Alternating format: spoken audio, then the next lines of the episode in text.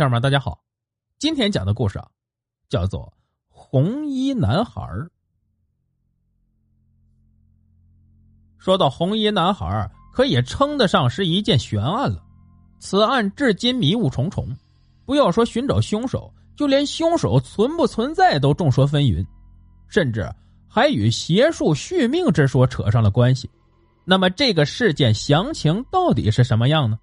时间呢？要倒回到二零零九年十一月五日中午十二时许，五十四岁的农民匡继禄从重庆江北赶回巴南区东泉镇双星村高石坎，为上住读的儿子匡志军送钱。家里正门侧门紧闭，这平时从来不开的后门却虚掩着。他从后门进去，家里一片狼藉，娃儿的衣服呢丢的到处都是。他正觉得不妙，走进正屋，灯还开着，眼前的一幕却让他大惊失色。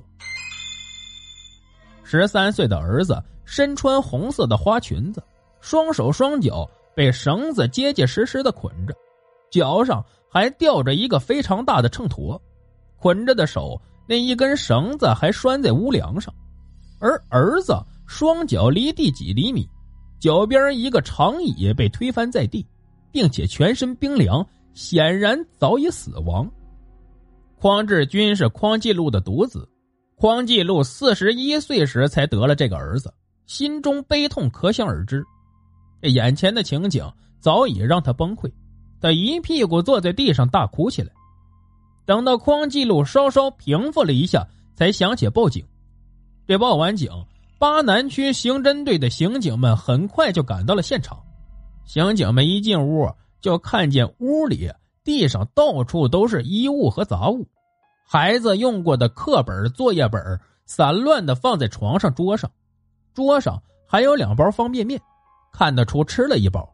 而电子表、书包、计算器、手机、光盘等孩子的遗物，则是留在床上。警察查看后发现，书包里只剩下了三十二点五元。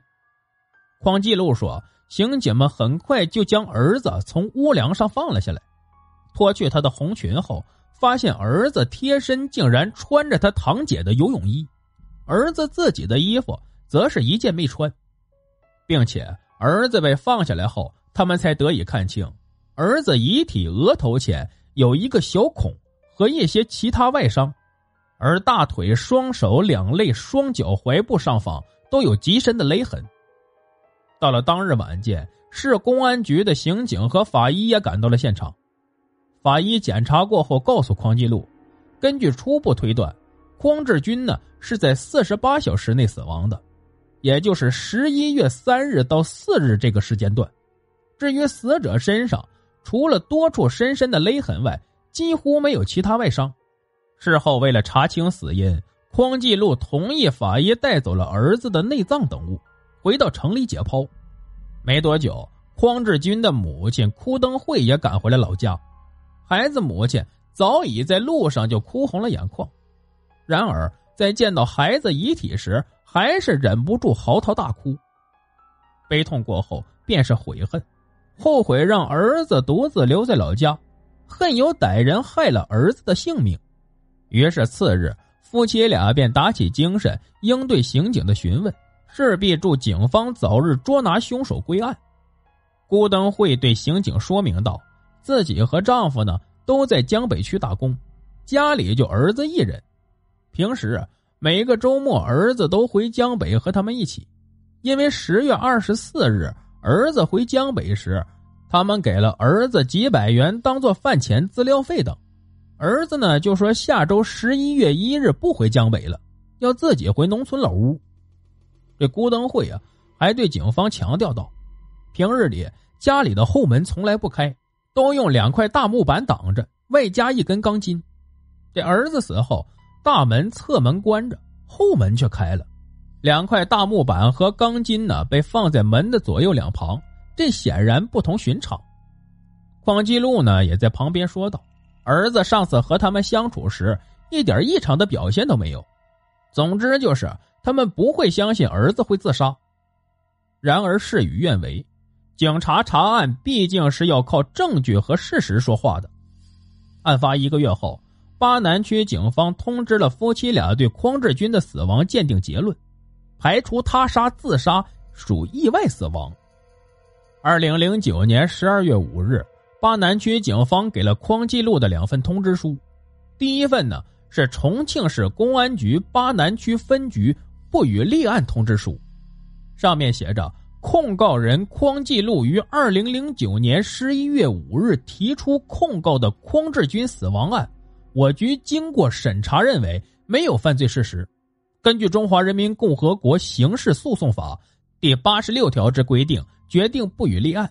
如不服本决定，在收到本通知之日起七日内向本局申请复议。这第二份通知书呢，是一份证明，上面写着。经市区两级刑侦技术部门调查，匡志军死亡事件排除他杀、自杀，属意外死亡。匡继禄很不理解，也对警方的鉴定结论不服。当时呢，他质问警方：“说什么叫意外死亡？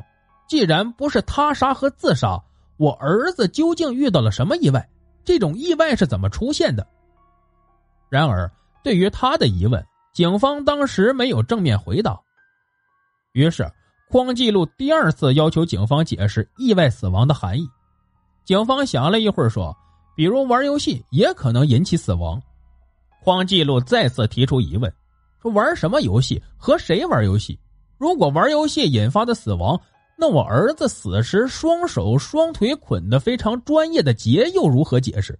说我儿子被捆双手后，不可能把自己挂到屋梁上去，更不可能穿上大红裙子和游泳衣。”后来，巴南区刑侦支队的负责人告诉他，不仅是区局、市局也无法解释发生在匡志军身上的这种现象。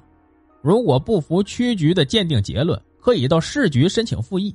匡纪录就说明天我就要向市公安局申请复议，也就是十二月九日。这事实上，匡纪录申请复议的结果，对于今日的我们来说，已经是显然易见了。至今仍未有凶手落网，并且警方甚至也没有对这起案件再做任何努力，就证明了匡记录的申请失败。那么这件案子究竟有什么疑点，以至于媒体介入并报道后，使得大众对案件真相议论纷纷，甚至还与鬼神扯上了关系呢？